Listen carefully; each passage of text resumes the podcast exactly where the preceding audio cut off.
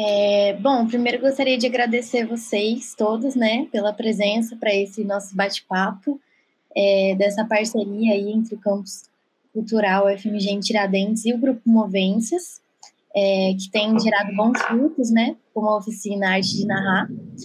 É, e eu queria pedir, na verdade, para vocês se apresentarem um a um e contarem um pouquinho é, a experiência né, do grupo e como que ele surgiu. Ah, então tá, vou começar então. É, meu nome é Josilei, né? É, sou professor da Faculdade de Educação da UFMG é, e tenho venho né, de uma de uma formação em letras, tanto graduação, depois mestrado em, em literatura brasileira e doutorado em, em literatura comparada.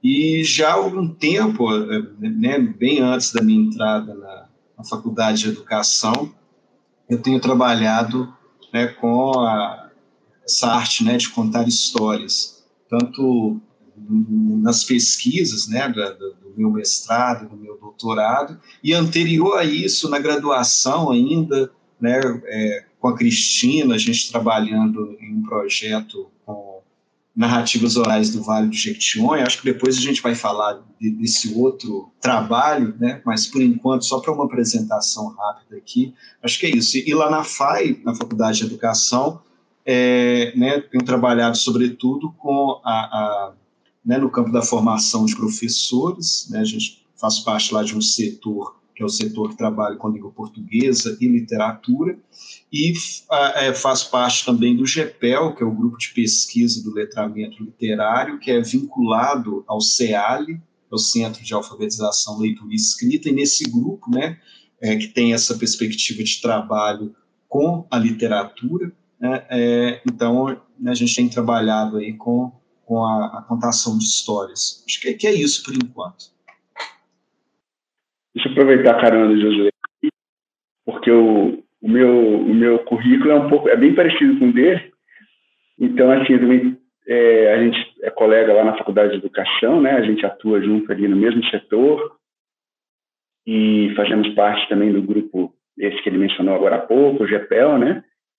E a gente atua na área do ensino de português e de literatura, minha formação é em letras também, e eu tenho estudado, né, ao longo assim dos anos, me interessa muito assim o, o diálogo interartes. Minha, minha minha tese de doutorado foi sobre música e literatura, por exemplo, né? E aqui no grupo Movência, é, eu, eu, eu, comecei a participar do grupo em 2016, a convite do Josilei, e e desde então também tenho realizado pesquisa e, e me dedicado à experimentação, né, é, com relação à música, à contação, na, na contação de histórias e é isso. Para uma, isso, isso, em síntese é isso. Aí eu passo a palavra aqui para as companheiras do grupo. Bom, na mi a minha formação também vem, na verdade, da mesma linha. É, meu nome é Cristina. É, eu também me formei em letras, eu venho também de uma formação em letras, tanto a graduação, licenciatura em português e depois o mestrado também na literatura brasileira, especialmente no contexto da literatura oral, né, no, na, no mestrado o meu foco, do, o foco do meu trabalho foi é, em cima da performance de um contador de histórias de Malacacheta, do Vale do Mucuri, é, em Minas Gerais, o, o, o seu Abel Tareco, Maré um contador de histórias muito bacana, com quem eu aprendi muito. E eu conto histórias, agora vão fazer 20 anos, mais de 20 anos, junto com o Josilei, né? O tempo passa, o tempo voa. É impressionante. Foi justamente seguindo os passos do Josilei, que, que já fazia parte de um grupo de contação de histórias que era o Contai, também formado no âmbito do projeto Quem Conta um Conto Aumenta um Ponto, e aí eu iniciei um, é, é, eu mais duas outras pessoas, a Carol Ribeiro e o é, é, nossa, eu até esqueci quem que era o terceiro, já tem tantos anos. O Helder. O Helder, o Helder. Eu tô aqui na cabeça. É Everton. É, é, é, desculpa, Helder. se, um, se uma hora ele for ver esse vídeo, né? Mas o Helder, é, a gente formou grupos linguarudos. Nessa época também atuei é, intensamente, muitos anos na, no ensino médio fundamental, também no ensino de literatura e português em Belo Horizonte, Contagem. E atualmente eu tô, dei uma super mudança na minha vida e eu tô é, atuando na educação infantil na Alemanha. Eu migrei ao, há cinco anos atrás para a Alemanha por motivos aqui de que meu companheiro é alemão. É, e, enfim, e agora, dentro do, junto com o Movência, eu estou atual, ativamente há uns dois anos, né? Ou mais ou menos, não, nem sei também. Agora estou perdendo a noção do tempo com essa pandemia, porque justamente nesse contexto agora virtual, né, das, dos encontros online, como a gente está tendo aqui um agora, é, foi possível essa aproximação com meus velhos companheiros de contação de histórias e amigos, e os novos também, né, como a Beatriz, é, o que muito me alegra. Então, a gente pôde ativar de novo uh, o desejo de pesquisar e de pensar. Agora, nesse novo contexto em que eu estou aqui na Alemanha, eu tive, né, primeiro esse foco muito no Vale do Jequitinhonha, agora tem me interessado muito também as histórias dos irmãos Grimm, pensar um pouco né, nas histórias antigas daqui também, e fazer o, os links, os elos, as, as reflexões, as possibilidades de tradução, as possibilidades de movência que a história traz mesmo, né, o nosso grupo tem movência em vários sentidos. Passo a palavra para Beatriz. É, bom, gente, eu sou Beatriz, eu sou estudante de psicologia da UFMG e eu, assim, estou junto com, com o grupo Movência, né? Eu entrei para o grupo, assim, através da extensão mesmo da universidade. Então, já tem, assim, um ano e meio, né, eu acho. Foi né, já nesse período remoto aí que eu entrei em contato com o grupo mesmo e estou aqui, né, pensando, né, essas interlocuções também, então, da, da contação de história, fazendo, eu tenho esse interesse, né, dessas interlocuções da psicologia com a educação, e estamos aí. Queria saber se a gente, é, se algum de vocês poderia contar um pouquinho sobre como foi é, o processo da criação mesmo do grupo, né? No, é, no início as, as ideias, idealizações que vocês tinham para esse projeto, é, saber como que aconteceu.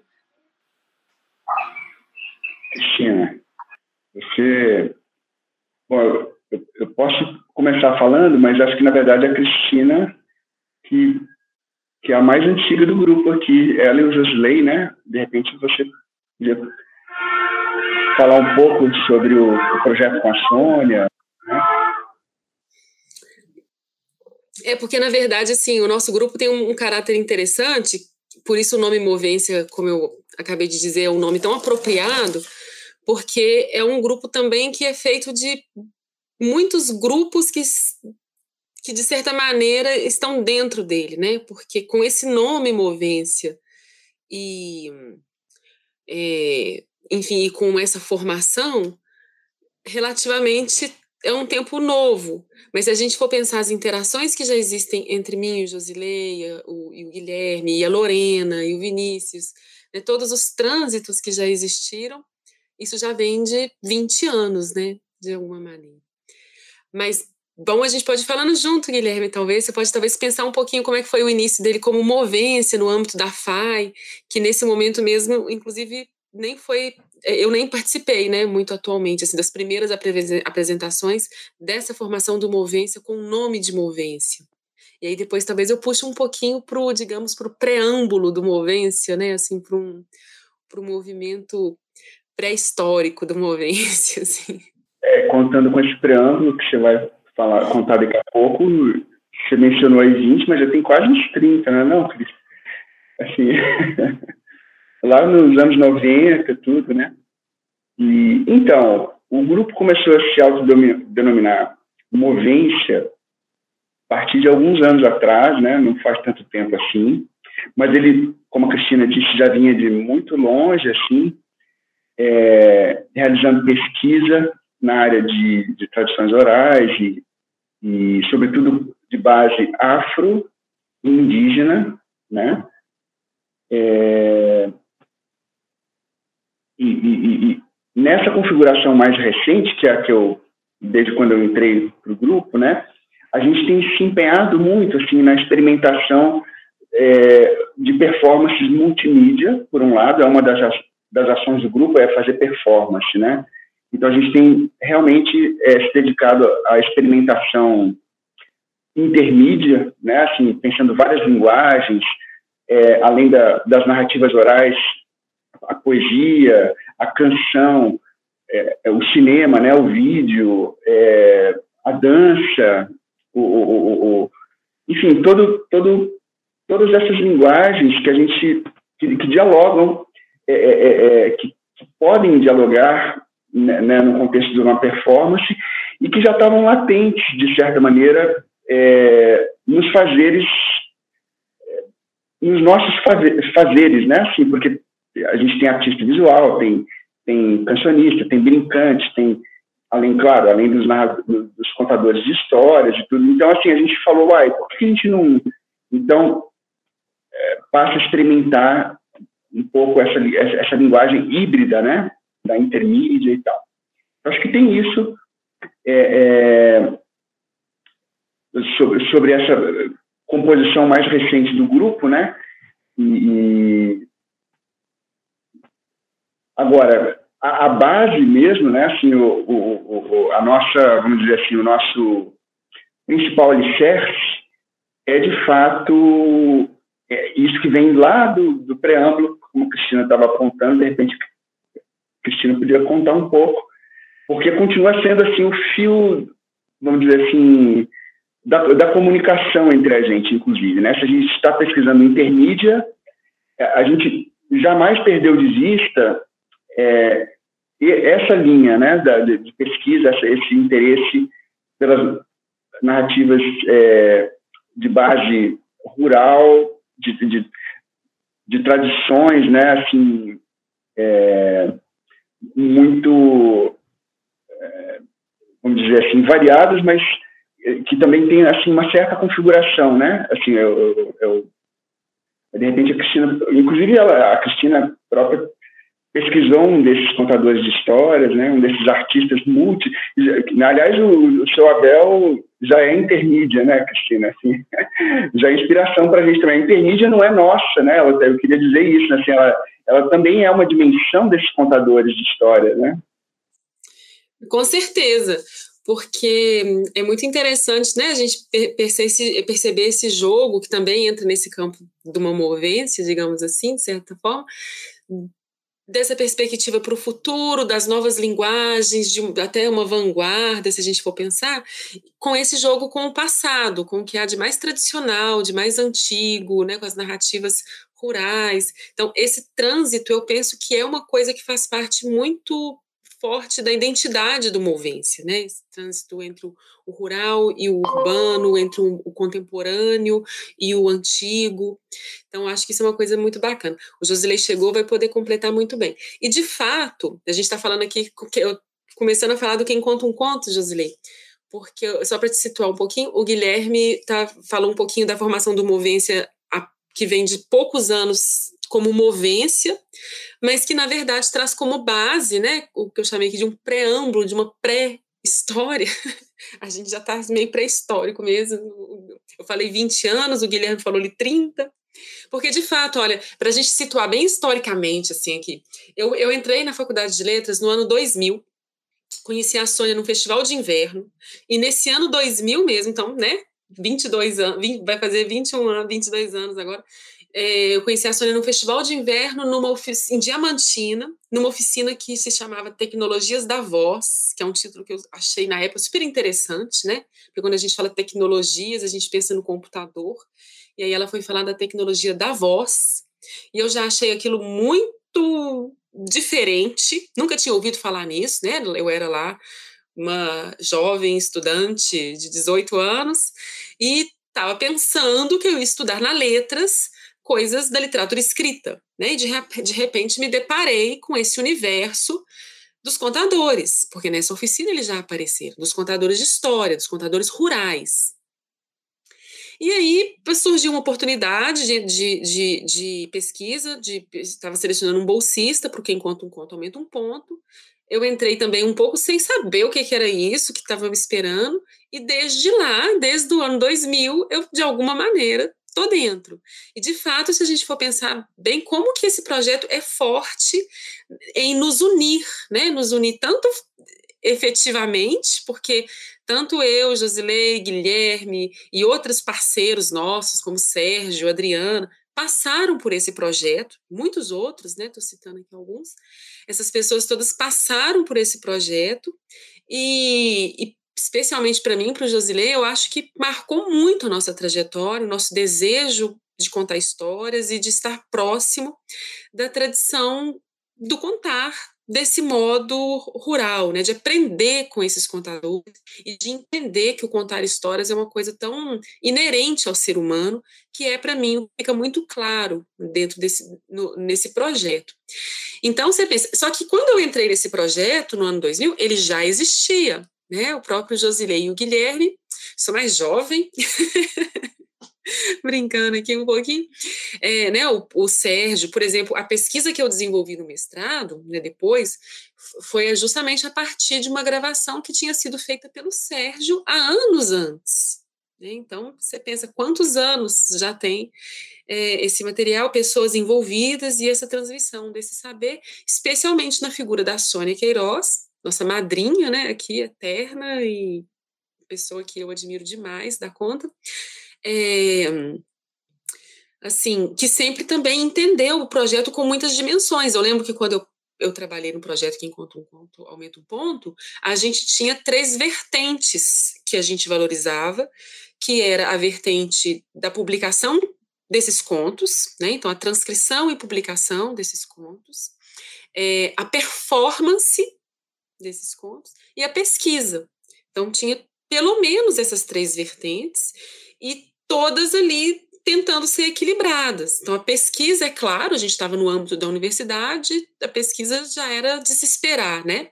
Mas a, também, como a Sônia também é uma pessoa que vem da área de edição, ela tinha esse, esse intuito de, de entender que era preciso também publicar essas narrativas, muitas delas né, nunca publicadas, e a performance que foi justamente aí nesse a performance que seria levada em escolas, que seria levada em projetos de extensão, que é uma coisa também que eu considero fundamental, esse, essa percepção de que a universidade não deve estar ali fechada em si, em si, né? Ela precisa também se estender, né? Como o próprio nome extensão diz.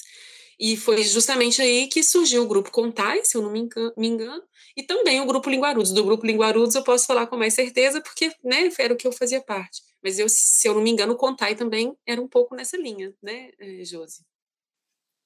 Já passando a palavra para você.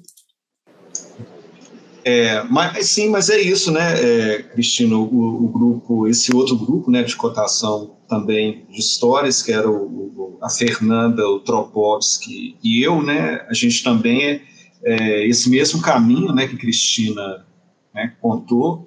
Na verdade, eu, né, eu, eu, eu entrei um pouco antes, né? Eu fiz a graduação é, de 96 a, a 2000, então quando eu estava terminando, né, já na fase final da graduação, que eu é, conheci a Cristina, e na verdade a, a, aí tinha uma, tem umas coisas interessantes, né? Porque quando eu entrei na letras é, e aí conheci a Sony, conheci a Sony em 97 para 98, é, eu estava vindo do Vale do Jequitinhonha, porque eu cresci, é, né, vivi minha né, infância, enfim, até terminar o ensino médio em Carbonita, uma cidade do Vale do Jequitinhonha. Então, eu vim para Belo Horizonte para continuar estudando, entrei no, na Letras e tinha um interesse já por esse universo, assim, né, de, de contação de histórias, enfim, é, por conta da minha infância no Vale do Jequitinhonha. E aí, durante o, o curso, é, eu conheci a Sônia e aí conheci esse acervo né, do, do, projeto que tem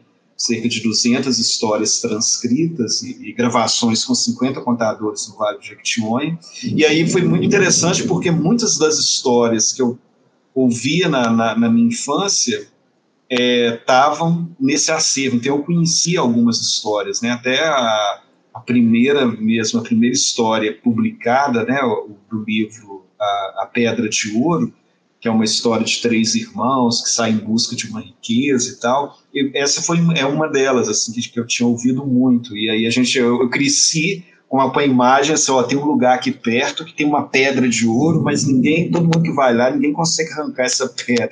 Aí por coincidência depois fui encontrar nessa né, história lá no acervo do projeto. Então, é, e aí foi isso, né? É, essa mesma trajetória que a Cristina disse. Aí, com a entrada nesse projeto, teve essa, tinha essa ideia, né, de contar histórias em espaços como escolas, enfim. Aí é, é veio então essa, né, é, a arte de narrar aí também, né, trabalhando com essa perspectiva da performance. E aí, as, é, é, né, muito nessa perspectiva que a Cristina disse, né, do ensino. Logo a gente começou a sistematizar algumas coisas, enfim, a pesquisa aí, né, mestrado, doutorado, o meu mestrado foi com um contador de histórias do Vale do Jequitinhonha, do, de um povoado chamado Val, perto de Diamantino, e aí eu trabalhei com as gravações que faziam parte desse acervo e também com alguns cadernos manuscritos, porque ele também escrevia, e aí, né, é, é depois o doutorado aí já foi é, comparando foi em literatura comparada, comparando narrativas orais registradas em livro, publicadas no Brasil, Angola e Moçambique. Então, sempre essa, essas três vertentes juntas, né, assim, cruzando o tempo todo, a questão do ensino, é, a pesquisa, né, e, e a, a, performance, né, dos nossos grupos. E aí tinha o Contar e o Linguarudos, aí depois a gente teve, né, Cristina, algumas formações em que a gente se juntava, enfim. Pois é. E, e aí, sim. Eu queria pegar justamente para falar que eu não sei se você lembra, Josilei, que depois teve um período que, claro, né, o caminho de cada um é, vai para um caminho, para um lado, né, nos Linguarudos, por exemplo, a gente, a, a Carolina Ribeiro, foi pra, é, que é da música, foi fazer outras coisas, o Helder também não pôde mais continuar nessa, na atividade do contar, e eu e o Josilei, que eram os mais atuantes, e começamos a contar juntos, a gente até se denominava o grupo E2, teve uma é, época. É. aí, é, aí depois... É dois, né? É, aí depois a gente conheceu a, a, a Lorena e teve uma então, fase tuê-tuê, né? Tuê-tuê, então. Aí, mas antes disso, assim, fazendo aqui o histórico todo, eu conheci a, Lore, a Lorena, e, e, que fazia parte da trupe Malalô, e a gente fez uma série de, de, de histórias, de contações em, centros culturais, dentro da trupe Malalô, é, que também foi muito interessante. E aí depois juntou essa fusão, né, de contar em linguarudos, é dois e Malalô, e a gente fazia, e mais o Cláudio, né, o Cláudio uh, Frei, que, e a gente ficou com esse nome de Tuê Tuê, né, que era uma música, Tuê, Tuê, ô Marina, Tuê, Tuê, que era um verso que vinha de uma música, que foi também muito divertido, né, que eu, a gente, eu aprendi muita coisa com, com o Cláudio, que tem uma super energia do brincar, e conhece muitas músicas, muitas brincadeiras, até hoje são muito, fazem parte aqui da, do meu repertório, de brincadeiras e tal. E aí, então, veio Movência, né? Um pouco com a energia e com a fusão de tudo isso, assim. O, o, Guilherme que eu conheci num outro caminho, né? Num outro âmbito, através do Paulinho, e que também sempre nos alimentava de música e de, e de referências, e depois também, né? Junto com a Fernanda e com o Sérgio. Então, ele, é, enfim, são muitos encontros juntos e, e separados, né? Assim, you é muito interessante isso, né? E é muito interessante ver é, que vocês reinventaram é, os referenciais teóricos, né? As vertentes durante esses 20, 30 anos de grupo, assim, né? E aí, pensando por esse lado, uma coisa que eu queria saber de vocês é como que vocês encararam, assim, é, a questão da tecnologia, né? Porque, por ser um grupo antigo, é, eu, eu imagino que vocês devam pensar em muitas formas, né? Em muitos formatos é, e recursos para fazer a contação de história. E eu queria saber, na verdade, como que isso funciona agora, né? Que transformações que precisaram acontecer para a gente imaginar um cenário atual, um cenário tecnológico, um cenário conectado, né? Em que a contação de história pudesse estar presente também. Sim. Não, então, é, essa coisa com o encontro com a tecnologia, né, sempre foi um desafio, né, porque, é, e, e, sobretudo, acho que a gente sentiu isso mais forte com a, a, a pandemia, né, e essa, e, e, essa, essa necessidade, né, de usar esses recursos, né, de interação, tanto por... É, é, a questão até da própria aula, nós como professores, enfim. E aí, porque é, é interessante, né? Porque eu acho que tem uma coisa assim, é, da gente se a gente pensa, por exemplo, aquele texto famoso né, do, do Walter Benjamin, né, o, o, narrador, considerações sobre a obra de Nikolai Leskov, né, tem uma, um tom ali de, de, de, de muita é, de muita nostalgia né, diante da ameaça do desaparecimento do, do narrador de tradição oral, né, aquela localização ali na Europa, os avanços tecnológicos, então essa coisa de que com esses avanços tecnológicos chegando, né, esse contador de histórias tradicional, ele iria desaparecer, né? Por outro lado, né, a gente convive com uma força, né, e isso, é, né, a gente tá, né, a gente contou aqui uma trajetória da aí da década de 90 e é, e uma força muito grande dessas narrativas e desse contador de histórias, né? Por mais que a gente tenha, claro, é, uma mudança muito grande na forma desse contador, mas é muito interessante ver como que essa arte ela vai se reinventando ao longo do tempo, né? Até o, um teórico, né, que a gente, com o qual a gente trabalha muito aqui, todos nós, né, que é o Paul Sundork, inclusive vem dele, né, o, o, nome do grupo Movência, né, que ele fala disso, né, que a, a, a com as novas tecnologias, a, a, potência da voz e dessas expressões da, poéticas da voz, ela ela foi ressignificada e foi potencializada, né? Então, por exemplo, ele até cita, por exemplo, um evento como o Woodstock, né, que se reúne milhões de pessoas em torno da voz, né? E essa reunião é possível por conta da tecnologia que permite esse alcance maior da voz, né? E é, é, é interessante perceber isso. No nosso caso, né, quando eu estava falando dessa coisa da pandemia, eu tenho uma muita dificuldade. Quando começou essa coisa, a gente começou a experimentar, essa, né, contar histórias por aqui. É, eu acho que eu fui talvez o mais resistente falar assim, nossa, eu, eu não consigo contar história nesse negócio de computador, eu não uso celular, então assim, eu não vou dar conta desse negócio assim. Aí a gente começou a experimentar e, e, e eu lembro que até as primeiras gravações, por exemplo, que a gente fez, é, a gente tinha é, só a voz, né? Exatamente, porque era uma coisa até que a gente discutia assim, como que é difícil você contar diante da tela e o que, que faz com o corpo, né? Porque na hora que você está contando, né, o ouvinte faz parte da performance, você interage, o seu gesto né, tá ali dentro de uma interação, e aqui isso meio que se perde, assim. E aí depois é, veio aparecendo esse desafio, e ao mesmo tempo vieram surgindo né, essas possibilidades de explorar esse universo aí, por exemplo, a questão de editar a voz, que é o Guilherme, né, fez assim, explorou isso de uma forma muito bacana. Depois veio também esse trabalho com as imagens, aí Beatriz também é, né, fez, experimentou isso numa proposta, a Josiane também, que trabalhou com a gente pensando na, na, na, questão da animação, Vinícius, enfim. Então, aí isso veio surgindo mesmo como experimentação, né? É, é, é, é diante do desafio e do interesse nosso também de contar nesse momento de pandemia, né? Então, teve o desafio e essa coisa da experimentação. Mas eu vou deixar para o Guilherme, Laís, é, Laís não está aí, Guilherme, Beatriz e Cristina aí falar mais, porque eu acho que nessas experimentaram até mais do que eu esse universo aí. É, eu só acreditar, eu, eu, eu, queria passar a palavra para a Beatriz, na verdade, porque acho que a experiência que ela fez, ela sintetiza, assim, isso que, esse desafio que foi para nós o momento da pandemia que a gente teve que ficar à distância, né? Eu só acrescentaria ao que o Josilei disse, é que nas performances a tecnologia sempre esteve presente, seja nas tecnologias da voz, como já disse a Cristina aqui, quanto na tecnologia no sentido mais comum e mais empregado, que é o uso de maquinário, iluminação, computador, né? Isso tudo na performance ao vivo, né?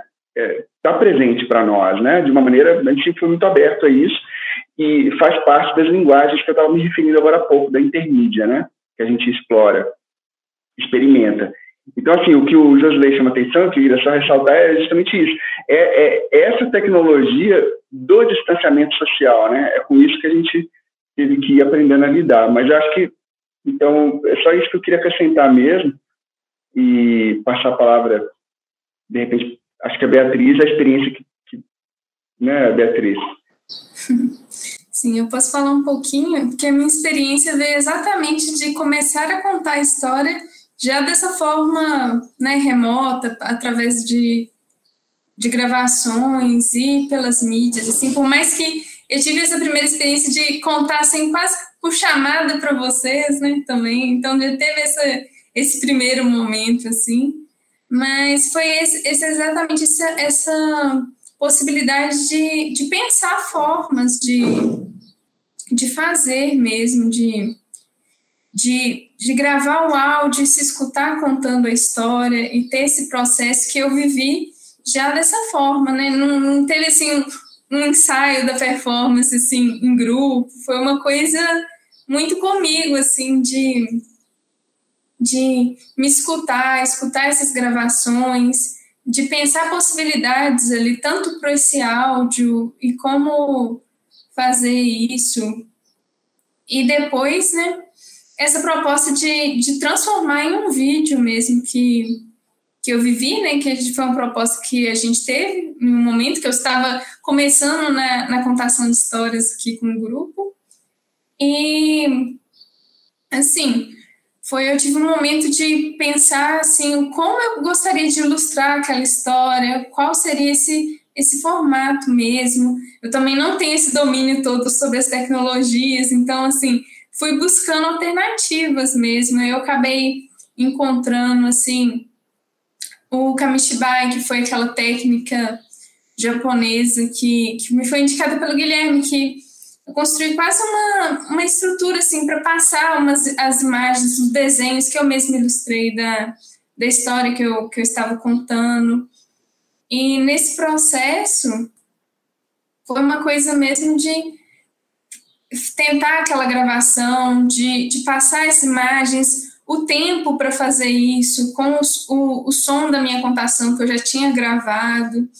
Então, foi esses, essas tentativas de, de encontrar esses formatos mesmo, de depois esse áudio, assim, encontrar elementos da minha própria história, assim, pensar os sons, a música mesmo por trás, e eu acabei utilizando o ukulele, assim, e fazendo essa, essa esse encontro mesmo, assim, né, da minha voz, com como que essas outras sonoridades que eu, que eu ia acrescentar nesse, nesse, nessa gravação. Então, foram esses processos que eu tive, assim, com esse formato, assim.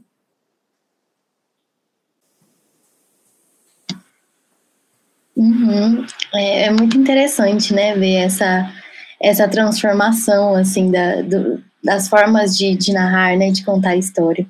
É, e, e, exatamente puxando esse gancho, assim, da, da Beatriz, eu queria saber um pouco é, com vocês sobre os processos mesmo que, que a contação de história passa, né? O que está envolvido quando a gente pensa em produzir uma narração que seja é, dinâmica e que também é, seja, de certa forma, uma narração viva, assim, né?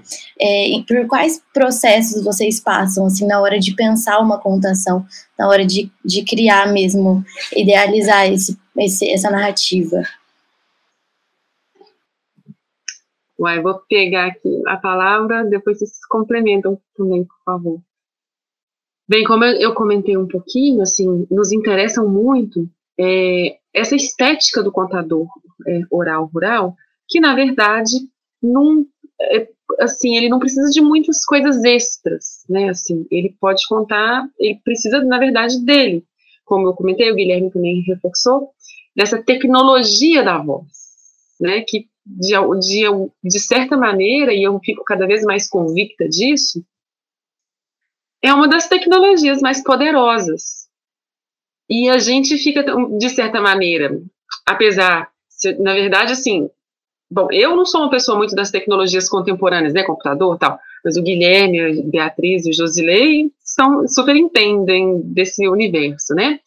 Mas eu fico, então, apesar de, disso tudo estar presente, eu fico vendo, de certa maneira, que existe até, até um pouco assim, um romantismo, numa certa, num certo sentido, da gente tentar é, é, não, não, se, é, não, não se deixar assim, levar assim, por tantas coisas modernas e contemporâneas e efeitos, e, e efeitos é quase que um movimento contrário. Se a gente for pensar um pouco, por exemplo, como que anda, pegando um pouco aqui a minha experiência assim, concreta, que agora na educação infantil, com as crianças pequenas, como, por exemplo, elas estão o tempo todo com computador, com tablet e com coisas que são muito rápidas. Quando a gente pega, por exemplo, os vídeos de criança hoje em dia, eu, às vezes, né, que já estou, digamos, né, que já sou de uma outra geração, eu fico meio assim irritada, porque tanta informação é, tanto, é tão rápido, é tanta coisa, e eu fico vendo que esse nosso movimento, de certa maneira, de colocar a voz, essa tecnologia da voz, num plano é, de muito valor, né, de uma valorização da voz, ela é uma coisa é uma coisa muito interessante assim que acontece, porque eu vejo, por exemplo, assim, fazendo um cruzamento aqui de várias ideias ao mesmo tempo, né? Assim, se eu estiver falando coisa até que foge um pouco do assunto, vocês também é, me puxa para outro lado. Mas, por exemplo, eu fico vendo com as crianças pequenas hoje, toda essa discussão em relação ao, ao computador, tal, essas linguagens todas, né, é, ao acesso à, à, tela, né, que faz mal para tudo. E quando você conta uma história com o um mínimo de recursos, e é claro que existem milhões de maneiras de contar uma história, e nós aqui individualmente e em grupo já contamos de várias maneiras, com instrumentos, com adereços, com muitas outras tecnologias, mas quando você conta uma história apenas, entre aspas, porque isso não é pouco, é, né, apenas com o seu corpo, com a sua presença e com a sua voz, você atinge também uma comunicação com a criança que, que é muito poderosa e muito interessante. Então, eu vejo, por exemplo, as crianças que às vezes têm problemas de se concentrar e, tem, e que não conseguem ficar quietas, você começa a contar uma história, ela para, ali em você. E a história já é interessante. Então, em algum momento, a Júlia falou alguma coisa assim, né? Como fazer a história fluir e ser interessante, não sei muito bem qual palavra que ela usou. Então, você percebe que existe uma coisa ali na palavra, no olhar, no corpo a corpo, na presença, mesmo que essa presença às vezes seja virtual, mas existe uma coisa misteriosa no contar que faz a história ficar fascinante, ficar muito interessante, assim. É, e a gente percebe também que nos nossos vídeos, né, usou-se vários recursos, né, a Beatriz, o Guilherme e o José podem falar isso melhor, mas a gente vê também que a gente tem um, um, um desejo de resgatar essa coisa que é muito essencial. O próprio é, Kamishibai, que a, que a Beatriz usou, né, ela está fazendo uma coisa em vídeo, mas ao mesmo tempo ela está dialogando com uma técnica de contar muito antiga e muito simples, numa certa medida. Esse simples é sempre meio ácido, entre aspas, né? Porque é simples e não é, né? Porque é tão, tão sofisticado, num certo sentido. É, se a gente for pensar também nas imagens que a Josiane produziu, que o Vinícius produziu, é, especialmente a Josiane, né?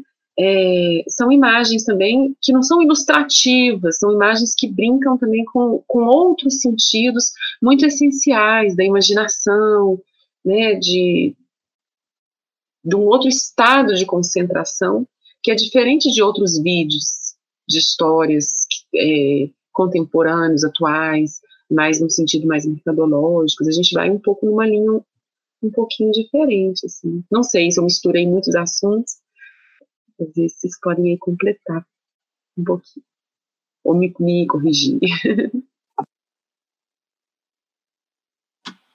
Muito bacana isso, Cristina. E, e, você comentando né, sobre essa questão é, da voz, né, do, do, contato, do olho no olho, me fez também é, pensar sobre a própria oficina, né, do Arte de Narrar, que está sendo feita com as professoras, né, da, da região de Tiradentes. E aí, entrando um pouco nesse assunto com vocês, eu queria saber, na verdade, é, é, queria saber a forma que vocês estão lidando, assim, né, que vocês estão passando isso para elas, é, o, o, que, que elas têm achado também, né, da, da, da oficina, é, de que forma que vocês é, organizaram isso, né? Queria saber um pouquinho mais, assim, geral mesmo, da, da oficina e dos processos que vocês têm passado através dela. É, Guilherme, é, vamos começar aqui, Guilherme, você ajuda aí. É, então, a, a, a oficina, né, é, tem sido uma experiência muito bacana, né, para gente e, e, e, tem muito a ver, né, com assim a, o desenvolvimento mesmo da proposta dessa oficina tem muito a ver com essa o trabalho, né, do grupo, né, que começa, né, já desde é, mais de 20 anos atrás, enfim, essa história, né, que, que a gente contou, e, e, essa, e ao longo desse tempo a gente foi sistematizando né, é, a, essa, essa ideia de, de trabalhar com a contação de histórias no, né, nessa perspectiva do ensino. E aí o, o, princípio assim com o qual a gente tem trabalhado tem muito a ver com isso que Cristina falou, né? Que é essa ideia, né, de ter essa estética, né, do contador rural como referência, né, esse, essa, essa ideia né, de que você conta histórias com muito pouco, né, você não precisa de muito recurso para contar a história, e um princípio que a gente de, de, defende é que, na verdade, é, é, é, é mais um, um, uma, uma, oficina, um, um momento, um laboratório para a gente abordar a contação de histórias, é, no sentido de que todo mundo conta história, né? então a gente não está dando uma, uma oficina, um curso para ensinar as pessoas a contarem histórias. Né? Todos nós aqui somos contadores de histórias. Né? É, a gente conta história em casa, conta história na família, conta história dando aula, enfim. É, o, o que a gente é, tenta discutir, busca discutir, é esse, esse caminho de tentar é, descobrir né, esse, esse contador que cada um de nós já somos, né? e, é, claro, e aí abordar algumas questões né, dessa, dessa arte de narrar. Né? Então, a gente tem, é, por exemplo, feito um movimento de discutir, por exemplo, é, o, o, digamos assim, o que nos conta a arte de narrar, né? Por que, que a gente conta história, por exemplo, né? É, por que, que eu quero contar história? Né? Se eu quero contar, o que, que eu quero contar e por que, que eu quero contar essa história? Então é muito mais, é, é um movimento muito mais, digamos assim, de imersão na arte de narrar e com e o encontro né, com o contador de histórias que nós somos né, e tentar é, descobrir os significados disso para a gente, né, é, e, claro, a, a, gente acaba abordando algumas técnicas, né, pensando nessa contação de histórias, que pode ser feita na escola, enfim, em alguns espaços, né, mas o caminho que a gente tem buscado, a gente busca nessa formação, é, é, é um movimento reflexivo né, sobre a, a, arte de narrar e uma busca, né, uma descoberta é, das histórias e dos contadores que habitam é, que nos habitam, né? E, e aí e, esse movimento. É, e claro, aí a gente vem explorando algumas questões, por exemplo, o Guilherme pode falar mais disso, né? A questão da música, né? E esses recursos que podem compor aí uma performance do contador de histórias, né, Guilherme? Então, é, isso que o Josilei falou, acho que é, é me fez lembrar aqui uma dimensão que eu acho é, importante de destacar, que é o seguinte, que, que retoma lá o, isso que a gente estava contando agora há pouco sobre o, o, o projeto né, coordenado pela professora Sônia Queiroz, quem conta um conto aumenta um ponto, que é aquelas frentes, né, tanto Josley quanto Cristina comentaram, né, de você, primeiro, é, ir ao encontro dos, desses narradores né, rurais, vamos dizer assim, esses contadores de histórias que estão aí no sertão, né, seja no Vale de Jequitinhonha, enfim, no interior do Brasil, e escutar esses contadores, né? Então acho que essa, esse processo da escuta, da, a, o, o, encontro com a história, né? Ou seja, é, eu acho que isso é, uma, é, uma, é, é, é, um ponto central que tem a ver com essa dimensão que o Josley pediu para eu falar aqui um pouco, é o som da contação, né? Ou seja, a música ali. Então acho que tudo começa por essa escuta mesmo, né? Da própria história, né? Eu acho que outro dia eu estava ouvindo a a Josiane falar sobre o processo dela de criação da, da ilustração, né, da, das histórias aqui com a gente, e ela falando que era justamente assim mesmo, né, assim, pelo processo da escuta, né, que ela, que ela vai puxando ali as imagens e, e, e então acho que isso é uma coisa que é uma, é uma, é dimensão assim da oficina que a gente procura ressaltar muito, né, essa ideia de escutar. Aliás, uma habilidade tão é, que está posta em xeque hoje em dia, né, em tempo de surdez coletiva, de falta de diálogo, enfim, eu acho que é, uma, é um valor, portanto, que a gente está é, é, buscando ressaltar e, e, e chamar a, a atenção para a importância dele, né? É, aqui na nossa praia, evidentemente, né, na, na, contação de histórias e tal, mas acho que tem uma dimensão muito mais ampla contemporaneamente isso, né, essa questão da escuta.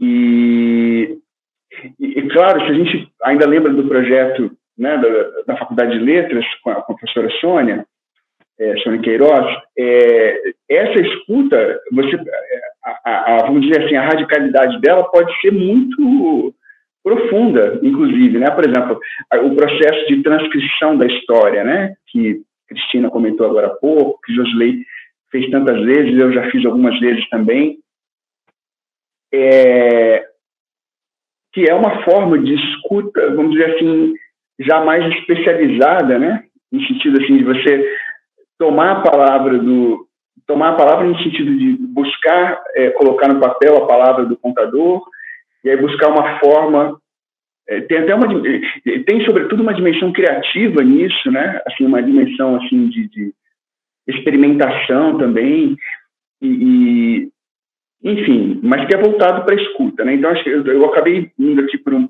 por uma direção que eu acabei não comentando tanto assim da música mas eu acho que a música no fundo acho que ela ela poderia é, ser pensada a partir desse desejo de, de escuta, né? essa disposição para escuta e, e, porque é a partir disso que, que, a história se compõe, né? O próprio contador de histórias, quando está contando histórias, é, eu sempre reparo isso nos contadores que, que, já têm muita experiência, assim, né? E, e é, é, impressionante, né? Essa questão de, de como ao contar a história, é, esses artistas da palavra estão escutando não só a história que eles estão contando, mas todo o entorno que compõe essa história também ali, né? Também referindo sobretudo o público, né? ali as pessoas que estão ouvindo a história e que, e que na verdade, é, é, é, esse, esse, essa presença, né? ela, ela, ela faz parte da história, né? Essa, essa, então, essa relação aí do contador com o público, por exemplo, já é uma, eu já diria que é uma relação musical, de saída, né? Porque tem essa dimensão da escuta, e, e, é, e é uma escuta que não é no sentido literal, feita só pelos ouvidos, né? Pela, por esse aparelho aqui, por esse sentido, é uma escuta é, no sentido muito mais amplo é, que isso, né? Acho que a gente escuta com todos os sentidos, né? É, é enfim, mas aqui eu já estou indo para trilhas aqui outras, né? Uhum. É, e outra coisa que eu estava aqui também pensando, a gente falou é, muito sobre a questão né, das crianças e, e terem esse envolvimento com a contação de histórias, até as próprias professoras, né, que estão participando da oficina Arte de Narrar, elas são professoras é, do setor infantil, né, da, da, da Prefeitura de Tiradentes, mas eu queria saber um pouco esse contraponto, né, porque a contação de história ela é muito mais ampla do que só aquela contação que chega é, ao infantil, à criança, né, existem também contações de história para adultos, para adolescentes, e eu queria saber um pouco é, na verdade, como que funciona isso, né? Essas diferenças ou essas semelhanças dentro é, da contação de história em diferentes faixas etárias.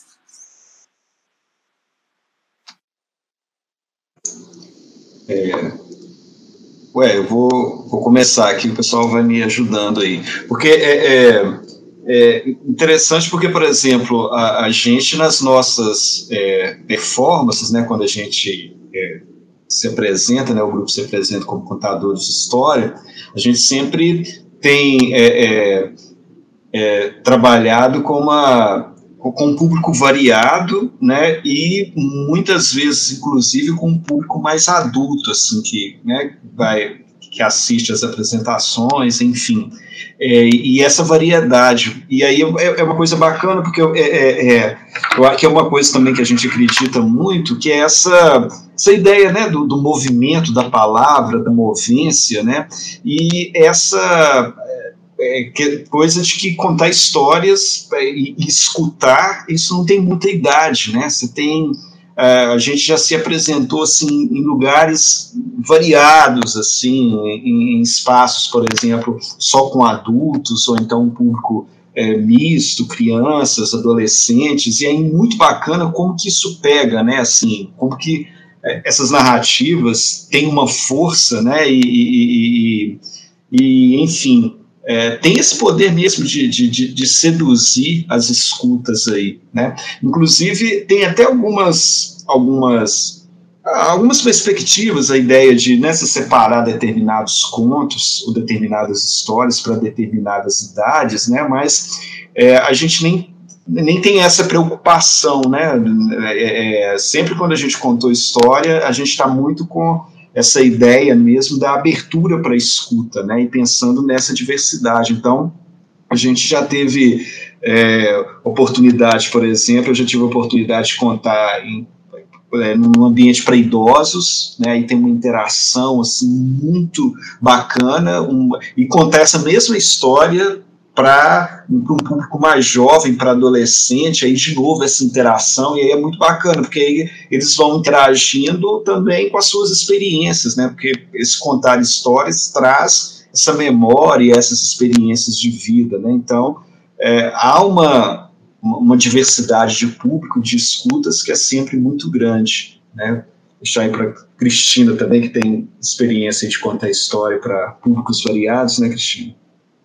Com certeza, não, eu ia falar exatamente isso que o Josley está eh, é, falando, e é interessante porque, né, como o Josley vai falando, vão me vindo cenas também na cabeça, porque tudo isso a gente experimentou mesmo, de fato, né, a gente não está falando muito de um lugar muito teórico, não, apesar de que tem teoria também para isso, mas eu, para mim, pelo menos, isso veio primeiro pela experiência efetiva, corporal, da gente estar tá contando para públicos muito variados, de idades muito variadas, e perceber que aquela mesma história é, atinge né, aqueles públicos tão variados, porque a história tem muitas camadas. Então, para uma criança pequena, é uma camada que vai ser absorvida ali. Para o pai dela, vai ser outra. Quantas vezes a gente foi contar uma história e viu que a interação estava rolando com os pais? Né? A gente foi ali para um público infantil e você vê que os pais estão viajando nas ideias e rindo e se divertindo, e as crianças também.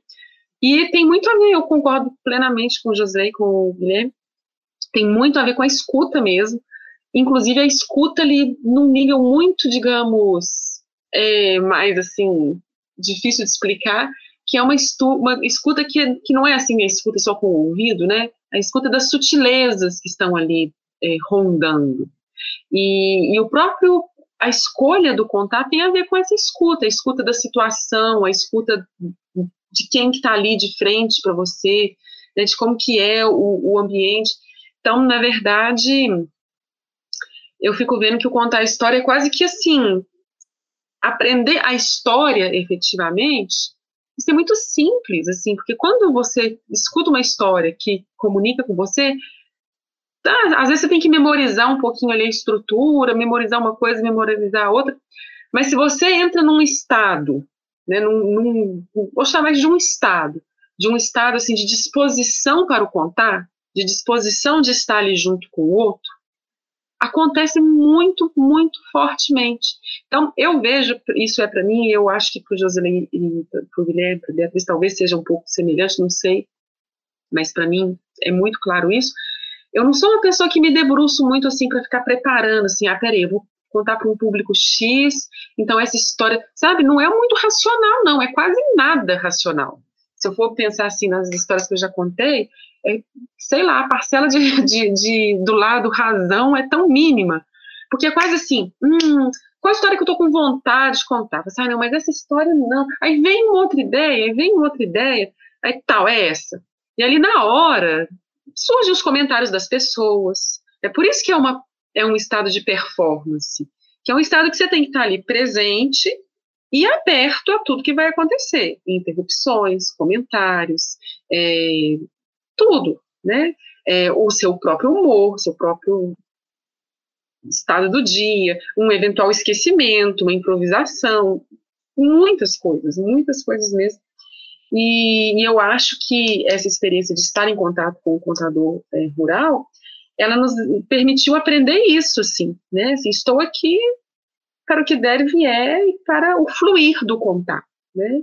E dá muito, muito certo. Então, assim, Claro, a gente vê muito isso, assim, tal, tal tipo de história, contos cumulativos são apropriados para crianças pequenas, e são de fato, isso é verdade mesmo, mas na perspectiva do Movência, eu vejo que entra numa outra, num outro, segue por um outro caminho, né, muito mais assim, o que, é, é que história que deseja ser contada hoje, e aí a gente vai ali se adaptando ali no meio, no, no, a história se conta, a gente é quase que só um, um, meio, né, para ela ali, assim, ela passa pela nossa voz, e, e o outro, o receptor, isso também é muito interessante no, no, nos elementos do, é, né, na, o, o, o Josilei comentou aqui sobre o ponto Tó, isso também é muito interessante, esse entendimento de que o receptor, o, o, aquele que ouve a história, ele também faz parte dessa performance.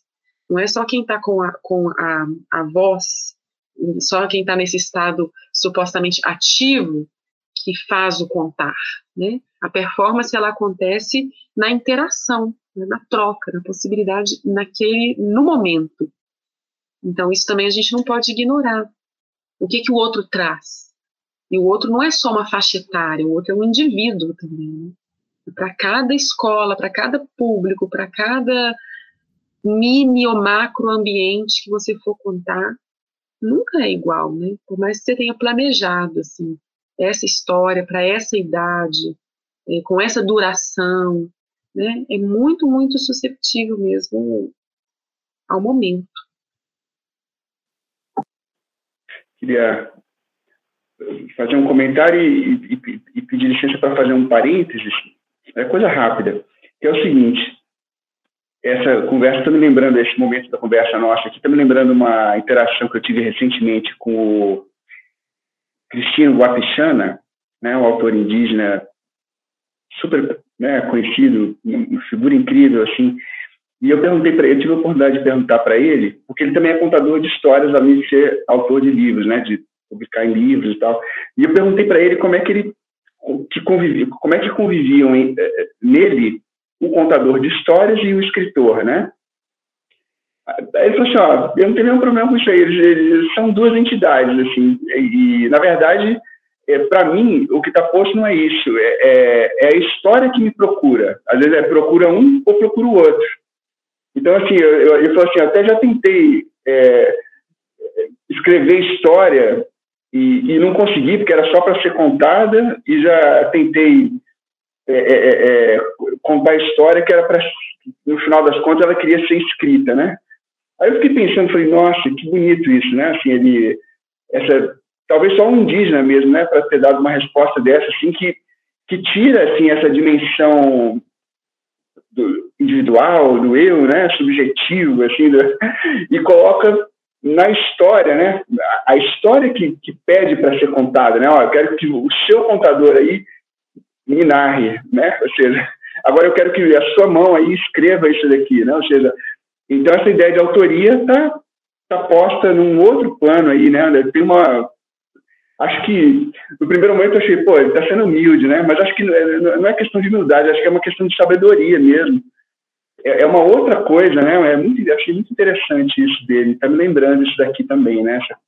Esse momento da conversa. Mas o Não demais. O parênteses que eu queria pedir, gente, é o seguinte, porque é, eu queria mencionar que o nosso grupo, a gente conseguiu fazer esse encontro aqui, para fazer essa conversa, né? Infelizmente, nem todos estão aqui, né? Amanda, Laís, Lorena, Vinícius, é, Júlia, Alan, né? Me ajuda aí, gente, eu estou esquecendo de alguém, mas acho que o, o, da composição atual do Movência, acho que mencionei todos, né? É, nem todos puderam vir, né? E, então, queria pelo menos mencionar o nome deles. Queria falar que vocês, vocês contaram a história do Movência como se fosse uma contação de história. E de uma forma muito leve, assim, muito fluida, achei muito legal. Mas, enfim, eu queria, sei lá, se vocês tivessem alguma experiência para contar de contação de história que vocês acham que, tipo assim, vocês se lembram sempre que aconteceu. Alguma, algum acontecimento quando vocês estavam contando história, assim, que foi memorável. Ah, eu lembrei aqui de uma cena aqui, na hora que a Júlia perguntou também sobre públicos, né, e tal.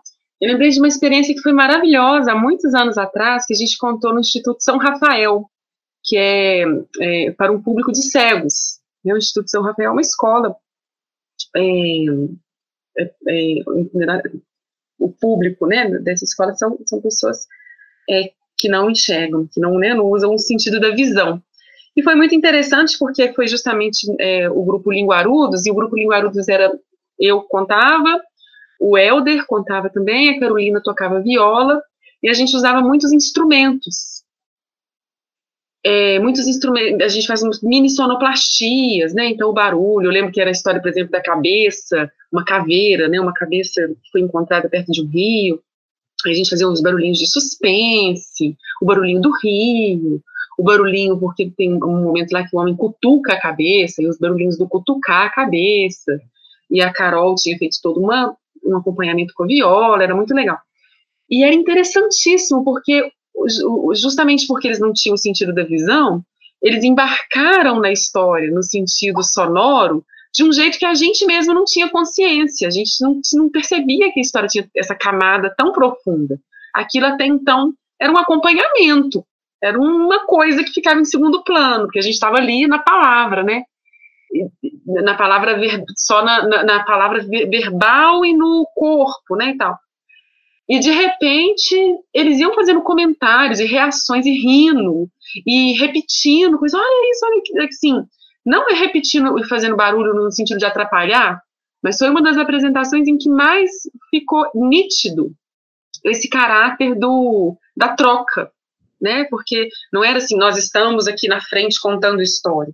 Nós estávamos de fato numa interação e nos surpreendendo o tempo todo, assim, oh, é mesmo, a gente fez esse som aqui.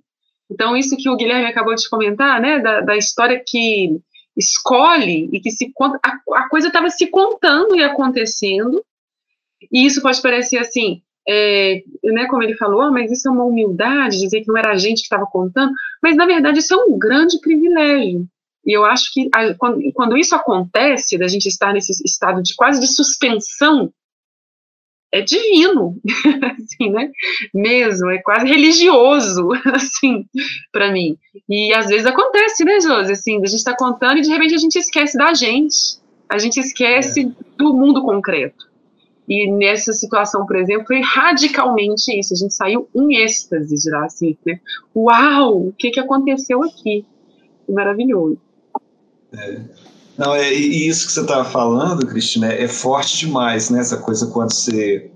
Ah, tem essa coisa que te, a história te toma, né? E assim, essa sensação de suspensão, né? Você falando, eu fiquei lembrando muito da história da crise, porque é, tem a ver com a minha primeira experiência mesmo, a primeira é, vez que eu contei história, porque é, é, é a gente foi, estava nesse projeto que a gente falou aqui, o Quem Conta um Conto, Aumenta um Ponto, nessa época nem tinha conhecido ainda a Cristina, e aí a gente foi para uma atividade lá em, em Turmalina, no Vale do Jequitinhonha.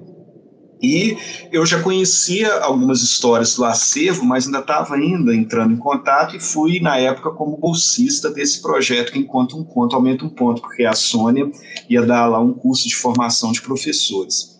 É, e na, até ali eu, eu, nunca tinha assim contado história e tal. Eu, tava, eu ouvia né, os contadores é, ali. E aí tinha ter uma atividade numa escola lá de Turmalina em que a, o, o, contador, que era o, o seu Onofre, que até então eu conhecia né, pelas gravações, ele ia a essa escola para contar uma história. É, e aí, é, por algum motivo, é, na última hora ele não pôde ir e aí ficou aquele, puxa, e atividade ia envolver depois uma recriação da história, uma transcriação e tal. E aí, é, a, a, naquela hora, assim, o pessoal ficou, puxa, mas podia tanto ter uma pessoa aqui para contar a história e tal. Aí eu brinquei, eu tava, eu falava assim, ah, mas essa história, a história do Sonofre é boa demais, né? Assim, eu, até eu, eu acho que eu conto essa história. E aí eu falei isso, eu acho que eu conto, porque eu estava nesse estado, eu sempre, quando eu via essa história, é história de é, alguns amigos que saem andando numa dificuldade danada e de repente eles cada um tem uma habilidade e no final eles conseguem uma riqueza. Assim, essa história para mim é a minha preferida, é a que eu mais gosto de contar é a primeira que eu ouvi, assim, que me pegou mesmo, assim. E aí, como ela já tinha me pegado, eu, eu contei essa história no caminho do que Cristina disse, assim, sem pensar muito, sem ter preparado nada, sem ter pensado como que eu vou contar, como é que vai ser essa sequência, é, figurino, não pensei em nada, exatamente porque é, a história já tinha me pegado, né? Porque, e é até um caminho que a gente faz nas oficinas, né? Parece que tem história que te escolhe e aí o negócio te leva para um lugar que você conta de qualquer jeito. E aí foi a primeira vez, eu contei, é, nem precisei ler nem nada, ela já estava comigo já, de tanto né, ter ouvido.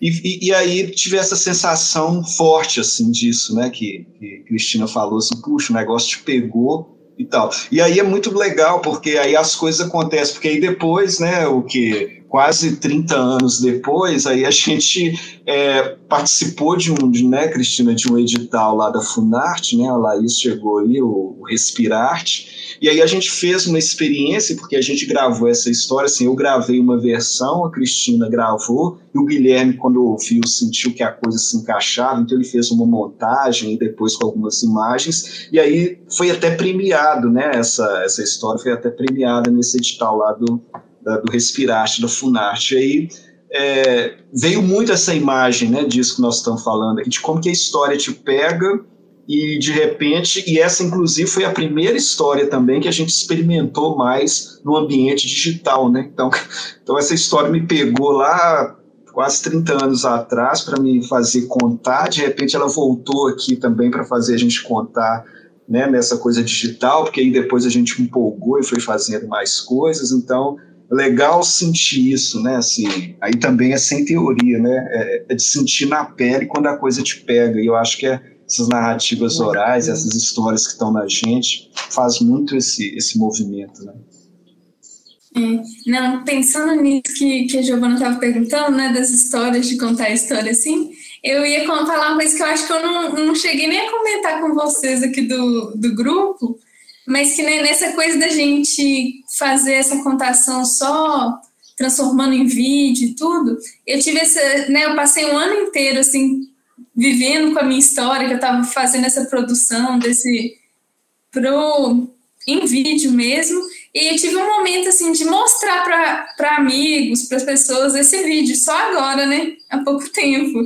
Então teve muito uma coisa assim, né, que também tem um pouco a ver com, com isso que vocês tinham falado de público, de muitas pessoas assim comentarem assim, ah, é para mostrar para as crianças, né? E tudo. Eu, tipo assim, mas gente, eu nunca nem tinha pensado nisso. Para mim, eu só tava no meu brincar de contar a história, assim, e já estavam achando que tinha um público mais específico. Então, acho que acontece muito essas coisas, assim, de, de acharem que tem esse, um público mais específico, mas pode ser só esse brincar, esse viver com a história, assim, que eu falei, as pessoas estão tendo essa percepção, eu nem, eu nem tinha pensado.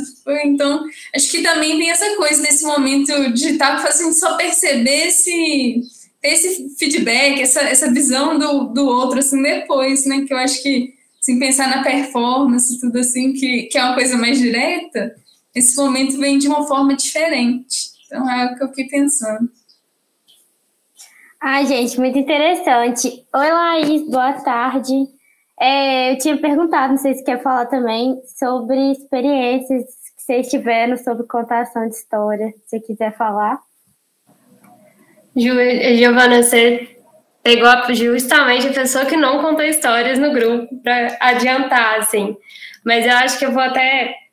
Recentemente a gente estava é, conversando também, e eu acho que é interessante introduzir isso, que como que também a gente vai encontrando nosso lugar e, e nosso papel nesse processo de contar a história.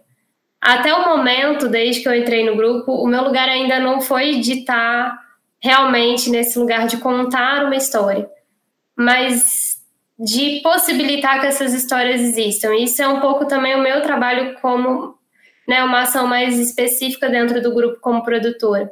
Então, acho que tem isso, por exemplo, que o Josilei estava comentando, né? Do, do edital da Funarte, por exemplo. É, é eu começar a enxergar os processos é, do grupo e o que, que a gente tem que, que pode ir desenvolvendo e potenciais que tem e caminhos em que a gente pode ir se apresentando.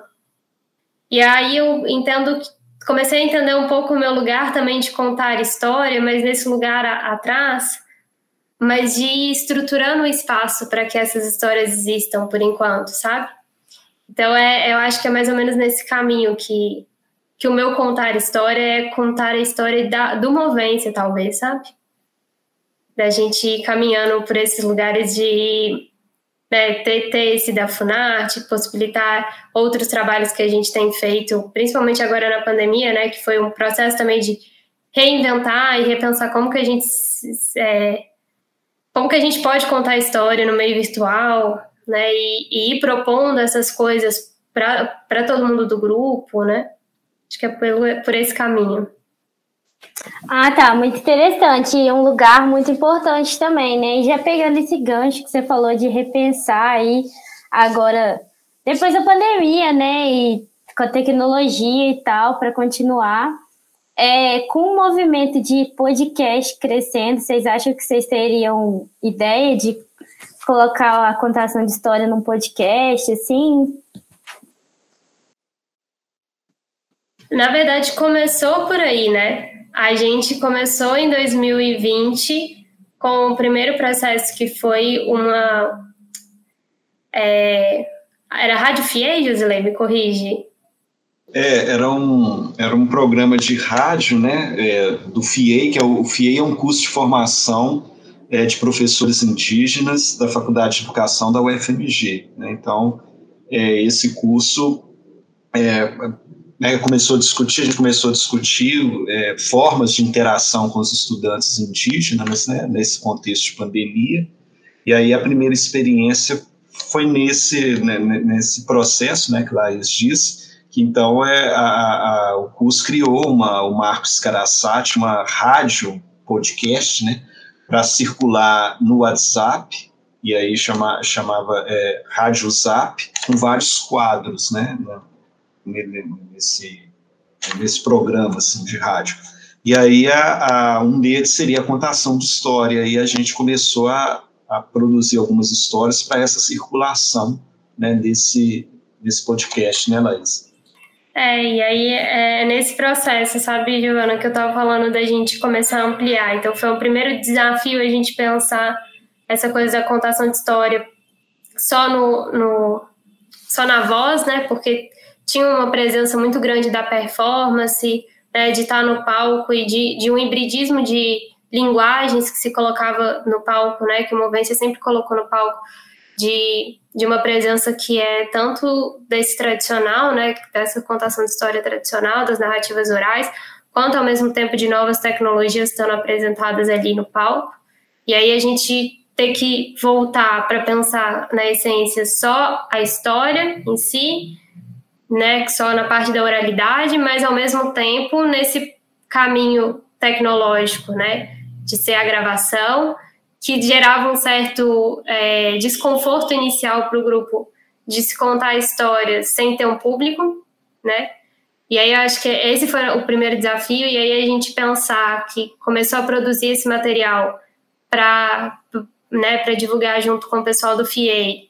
E aí eu propor, vamos colocar isso no YouTube, né? Só a história. E aí a gente colocou isso, e aí depois eu, eu desafiar para essa primeira proposta que foi o do da Funarte, né, o premiado pela Funarte Respirarte, que aí já foi a gente dando um passo a mais para essa desse hibridismo que eu estava falando da, das novas tecnologias, da contação de história com novas tecnologias, mas numa nova linguagem que foi o audiovisual. Então, a gente já já está dando uns passinhos para frente, mas sim, também nada fica para trás, né? A gente sempre vai e volta também nessas nessas propostas.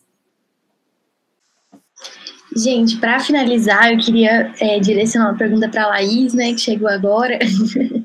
Ela falou um pouco sobre a, a, produção, né, essa parte de não contar história, mas é, permitir com que elas sejam contadas, né, fazer com que elas sejam contadas. E eu queria saber um pouquinho sobre como funciona a produção, né, o que, que você faz, é, resumidamente, assim mesmo, é, o olhar que você precisa ter para essas histórias, que eu acredito que é um olhar um pouco diferente da pessoa que está ali performando e, e, e colocando mesmo a, a, a história, né? Queria saber um pouco o seu olhar, o seu ponto de vista sobre isso. Nossa, Júlia, que pergunta difícil, porque é um mesmo lugar o tempo inteiro, em diferentes momentos, assim. Porque é, é deixar e pensar e criar junto com o grupo novas propostas, por exemplo, e ao mesmo tempo ter um olhar mais. Porque entendemos que tem um olhar artístico que permite tudo, né? Tem um processo de criação que no mundo das ideias se quer fazer tudo, né? E aí o meu trabalho às vezes um pouquinho aí cortando e falando assim, gente, então, mas na realidade isso aqui não vai ser muito possível. E encontrando um, um meio termo ao mesmo tempo que também possibilitar o que eles trazem para mim, né? Assim, então, se a gente está querendo tal coisa, vamos pensar, né, que como que a gente pode transformar isso numa realidade. E as várias ideias que a gente, porque o grupo também tem várias propostas que estão aí para o futuro, e, e ouvindo e colocando numa caixinha, e sabendo que essas propostas estão ali, que todo mundo tem vontade de realizar, e emergir na hora que for possível. Então, é ficar atenta com possibilidades de realização das ações, assim, é um pouco isso, é um equilíbrio entre a, o que é a realidade e o que tem de processo de criação, é, uma escuta também, né, de entendimento de desse processo, por exemplo, de evolução do trabalho do grupo, né, de, de propor essas novas possibilidades. Então, vamos sair do, do áudio e vamos para o audiovisual, né?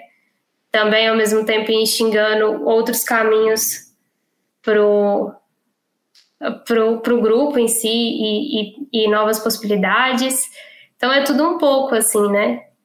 E, e aí tem uma parte mais administrativa também, né? De pensar, né? Como por exemplo, né? Essa, essa gravação de hoje, né? Discutir com vocês, pensar o que, que vai ser feito, passar para o grupo. Então é, é tudo isso, assim, é tudo um pouquinho que eu também não faço sozinha, né? Eu faço, concentro um pouquinho mas divido com todo mundo também as coisas é, e, e vou, vou vendo o que, que cada um também dá conta de, de contribuir para que as coisas também se aconteçam. Não sei se eu respondi muito essa pergunta, Júlia, é uma pergunta muito difícil. Parar para pensar o que, que eu realmente faço.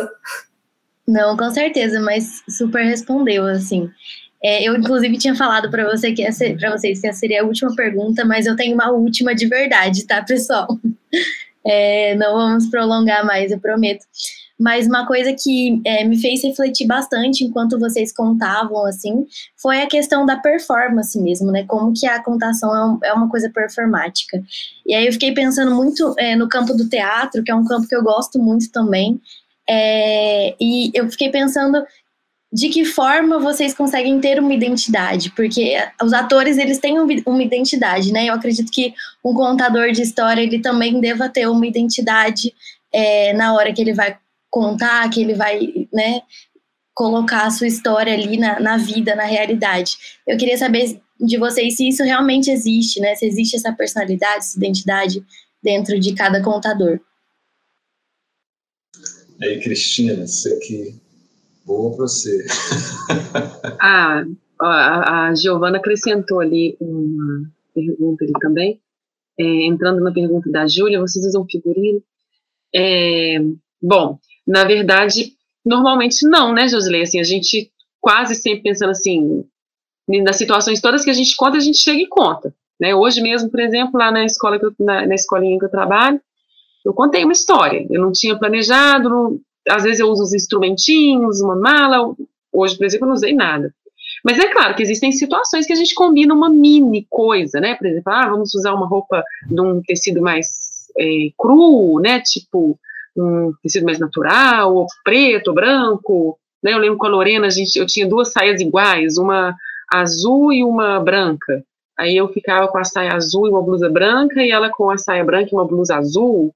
Aí a gente ficou, né? Tipo assim, um cuidado estético faz parte, inclusive os contadores tradicionais também demonstram esse cuidado estético muitas vezes, né? O seu Abel Tareco, o contador que eu é, estudei no mestrado, né? Que eu, assim, a partir dele eu fiz meu, minha dissertação. É, ele, por exemplo, ele sempre tem um figurino. Ele foi contar, por exemplo, na, na ocasião da minha defesa, eu é, pedi, eu chamei ele para vir, né? Ele, a, a filha dele é, foram para Belo Horizonte, eles moram em Malacaxeta, e, e ele então, era julho, estava frio, ele estava com um paletó. E o paletó tinha um forro de bolinhas coloridas. Ele, por exemplo, falou assim: oh, mas esse daqui, esse, esse paletó, dá para a gente virar ele do avesso e fica muito mais interessante para contar a história. Né? Percebe o que eu quero dizer? É um senso, assim, de uma. Como que eu estarei presente diante das pessoas? Com bolinhas coloridas é mais interessante do que um paletó marrom. Né? Então, esse senso estético existe, eu acho que para a gente, numa certa medida, e às vezes mais, às vezes menos, e é claro que existem muitos contadores que se preocupam mesmo, tem um figurinho para contar. Promovência, isso não é o, o primeiro ponto. É, e nessa relação com o teatro, eu também venho de uma formação do teatro, não uma formação acadêmica, mas né, uma formação de vida. Atuei no teatro muitos anos, e, é claro, né, eu vejo elementos do teatro que me ajudam, numa certa expressividade, numa certa percepção da voz. No teatro a gente estuda a voz, a gente se preocupa com a voz, faz aquecimento vocal. E isso eu trago para a minha contação. Né? Então eu vejo que muitas vezes, quando eu faço alguma coisa, vem uma certa expressividade, uma certa coisa mais espontânea, numa certa medida, mas que também foi é, eu adquirir esses gestos, essas coisas também de alguma maneira pela minha biografia, pela minha história com o teatro. Mas quando eu estou contando, para mim é muito claro de que eu não sou um personagem, nem não sou uma atriz interpretando um personagem, né? Sou eu mesma ali me deixando ser tomada pela história nesse sentido ali. E aí é claro também que não sou eu a Cristina cotidiana que senta para ver televisão eu vejo, assim, na minha intuição, eu digo isso, já disse isso várias vezes, como uma energia intermediária, sabe? Que não é a energia cotidiana e nem é aquela energia tão é, concentrada do ator em um personagem, né? Que a gente encarnou um personagem e tal. Agora, isso é muito relativo, porque a gente vê muitos contadores também que até colocam é, um segundo nome, né? Você pensar nesse contador, por exemplo, que eu estudei, o seu Abel, ele se chama Abel Lopes, mas ele se denominou pela, né, claro que também tem toda uma história por trás, como Abel Tareco. Então, só que aí também é muito interessante, porque o Abel Tareco foi o nome artístico dele, de certa maneira, porque esse contador é um contador realmente rural, não é de um ambiente assim, de apresentações artísticas, assim, né? É, se apresenta lá na comunidade dele. É, e aí é muito interessante porque o Abel Lopes se tornou Abel Tareco pela sua habilidade de cantar e contar, mas ele agora ele não é mais o Abel Lopes. Ele é o tempo todo Abel Tareco. Ninguém chama ele de Abel Lopes, ninguém nem lembra que ele é o Abel Lopes. Então foi quase que o caminho contrário, né? Assim, o, a pessoa não é assim, a pessoa fez um personagem, o personagem virou a pessoa, né? Assim, não sei nem explicar isso. É, mas é uma discussão muito interessante, muito também individual, especialmente agora no contexto dos contadores urbanos, né? Assim, que se, que se formam, que, que planejam, é, como a gente também, em alguma medida, né, a gente começou muito espontâneo, mas aqui ou ali a gente fica também pensando o que, que eu vou usar, né, assim, é um pouco assim. É, Josilei completa mas, isso, Beatriz. É, mas eu lembrei, é, Laís, eu lembrei lá da Funarte, quando a Giovana falou da questão de figurino, porque a, a, essa, essa série de apresentações que a gente fez lá na Funarte, né, foi a, a foi a primeira vez né, que Laís esteve com a gente. Aí eu lembro que eu, eu fui lá para a apresentação e eu não tinha. A gente. Eu tava, tinha voltado né, da, da, da Colômbia, então eu, eu tinha chegado e a apresentação estava agendada, então eu não participei assim, nada assim, né, da preparação e tal. E aí eu fui lá para a apresentação, eu lembro, acho que eu não sei se talvez seja até essa camiseta que eu tô com ela aqui. Aí cheguei lá, lá e virou para mim, perguntou, ah, mas você vai contar a história com, com qual roupa? Eu falei, aí Laís, aqui, eu tô aqui, ué. Aí eu lembro que na época teve até, até depois eu até arrumei uma, uma, uma, uma camisa e tal, assim, né? Porque eu acho que as, principalmente quando você está num espaço igual lá, né? Um, um teatro e tal. É, é, claro que tem esses cuidados, mas a gente sempre tenta não é, é, pensar muito nessa coisa do figurino, né, Cristina? Como Cristina disse, assim, claro que você tem ali uma coisa ou outra. Às vezes teve uma época que eu usava um chapéu assim de couro e tal, mas por conta de, dessa perspectiva mesmo, né, de pensar que todos contamos histórias, né, e que a, a nossa referência de estética é esse contador rural que não precisa de muita coisa para contar, né? É, então, essa coisa do, do, do, do, figurino, eu acho que na, na, na, questão da performance, pensando no teatro, é isso, né, que Cristina falou. Acho que né, você tem ali uma, uma energia diferente, né, de quando você está no dia a dia, mas que também não é essa de um ator, né, que incorpora um, um outro personagem, né? Talvez seja um encontro com você mesmo e com uma energia um pouco diferente, né? Mas acho que tem muito de você ali também naquele momento, né? É, tem muito de o que você coloca ali naquele momento. É, com... Pode falar. Pode falar. Não, eu ia complementar um pouco, né, dessa questão do que vocês estão falando, até porque o Josilei falou, né, dessa, dessa primeira experiência nossa aí do que foi a nossa apresentação lá na Funarte, eu tinha entrado no grupo também duas semanas antes, né? Tipo, tava passando no corredor, o Guilherme falou, ai, vamos fazer uma apresentação, ajuda a gente, e entrei no grupo. E para mim também foi um processo, tá, né, foi um processo de, de, entendimento, porque a minha formação é no teatro. Eu, eu sou produtora hoje porque a minha formação inicial foi no teatro e eu me descobri como produtora nesse processo. Né? Minha graduação primeira é nas artes cênicas. Então, para mim também chegar no, no né, nesse primeiro momento do grupo, aprendendo e conhecendo, com a coisa já em andamento, mas com a minha experiência que eu já carregava, foi um choque, né, de realidade. Falei assim, uai, mas não tem um figurino? E aí é esse entendimento, que o figurino, na verdade, ele, no teatro, ele vem como um processo de composição de personagem, né? Quem é aquele personagem que está em cena e aquela roupa que o representa, né? que é isso, que cada um de nós tem nosso estilo.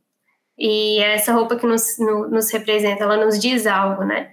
E ali na contação de história, ela é quase uma composição estética, junto com, né, com outros elementos, assim, mas ela não tem um propósito como no teatro, porque ela está compondo, se, se for para se pensar o figurino ali, ele é um figurino estético para o ambiente, e não especificamente para a pessoa que o usa, né? É, assim, só assim, puxando ainda mais um pontinho nessa reflexão, assim, não é que eu, por exemplo, eu acho lindo uma pessoa, por exemplo, que prepara com figurino, cenário, tarana, mas eu vejo que a estética que combina comigo, que me deixa à vontade, é essa, justamente pelo meu amor pela história. Eu quero que a história esteja em primeiro plano e eu sinto, eu me sinto muito bem, por exemplo, contando sem uma, uma, maquiagem especial, né? Claro que um batomzinho a gente sempre pode passar, mas assim, sem nenhuma maquiagem especial, sem nenhuma roupa especial, sem nenhuma, sem nem microfone, por exemplo. Eu acho maravilhoso quando a gente conta, por exemplo, para um grupo assim, de 10 pessoas, de 15 pessoas, sentadinho num banco, numa rodinha pequena, e simplesmente conta, e, e acontece a mágica. E aí é tão maravilhoso você perceber isso, que é isso que eu quero, esse é o meu barato sabe? Assim, eu quero, eu quero mais dessa sensação de, de mostrar para mim mesmo o tempo todo que a história, a palavra, né, a tradição que a história carrega, a, as possibilidades que a nossa voz carrega, isso já é muito, isso já é maravilhoso. Então, nesse sentido, assim, não é que a gente é contra, hoje, não, não quero figurino, né? É porque a gente curtiu essa onda, né? a gente curtiu isso, assim, isso é, é muito bonito.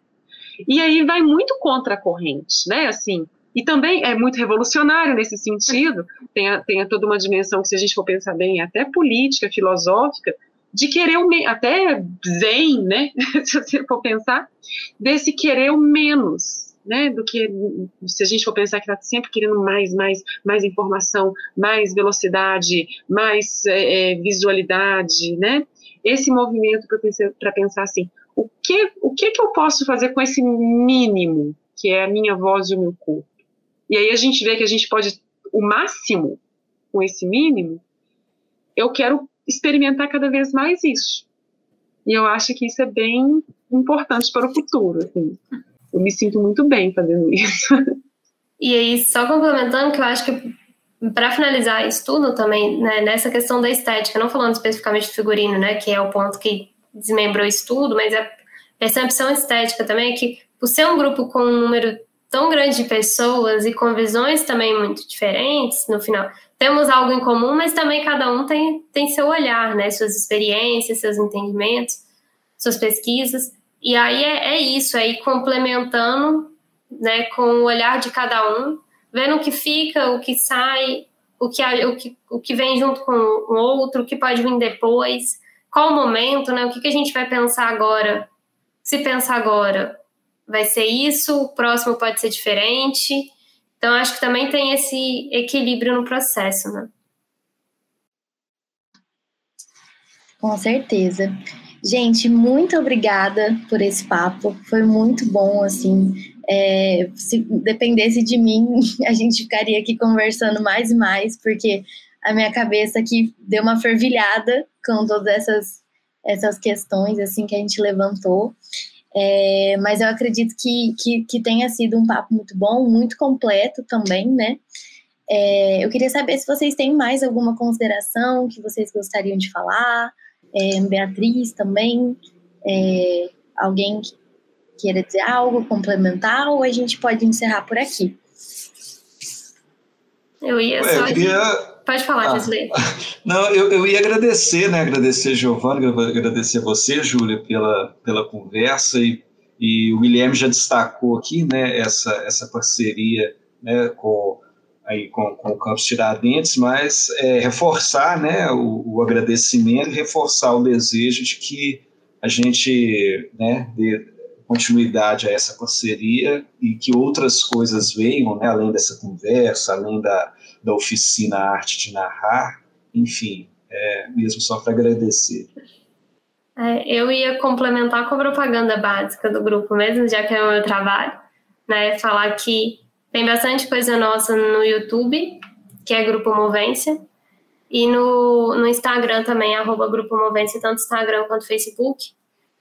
É, não é efetivamente forte do grupo estar tá presente nas redes sociais, né? Vocês podem ver que a gente gosta de contar história, que gosta de estar com outro, de né, estar nesse, nesse lugar também muito da oralidade. É, mas para poder acompanhar a gente pelas redes também, porque vão vir coisas novas por aí. Então, se quiser saber e acompanhar as novidades, vai pelo, pelas redes sociais, que é por onde a gente conta, né? Queria também agradecer, foi muito bom estar aqui com vocês. É, e vai dando uma saudade, né, contando a história toda nossa, assim, uma vontade dos encontros. Aqui tem uma coisa super interessante que eu conheço a Beatriz só virtualmente, não sei se ainda vocês já tiveram a oportunidade de, de conhecer, Josilei, Laís. Então a gente fica assim, cadê agora a hora do cafezinho para a gente matar mais a saudade de, disso tudo e continuar as histórias. Então, além de toda a possibilidade aqui de reflexão e de estar com vocês, deu também esse, esse quentinho, assim, no coração de, de lembrar também todas as coisas gostosas que a gente vivia. Obrigada.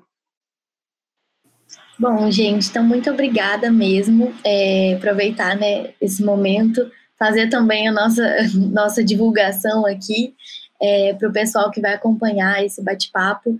É, seguir a gente também nas redes sociais. A gente está no Instagram como arroba Campus Tiradentes e arroba Museu Padre Toledo e nas outras redes sociais como Campus Cultural FMG em Tiradentes. Queria agradecer muito a participação de vocês, Beatriz, Josilei, Cristina, Laís, Guilherme também, que precisou sair um pouco mais cedo.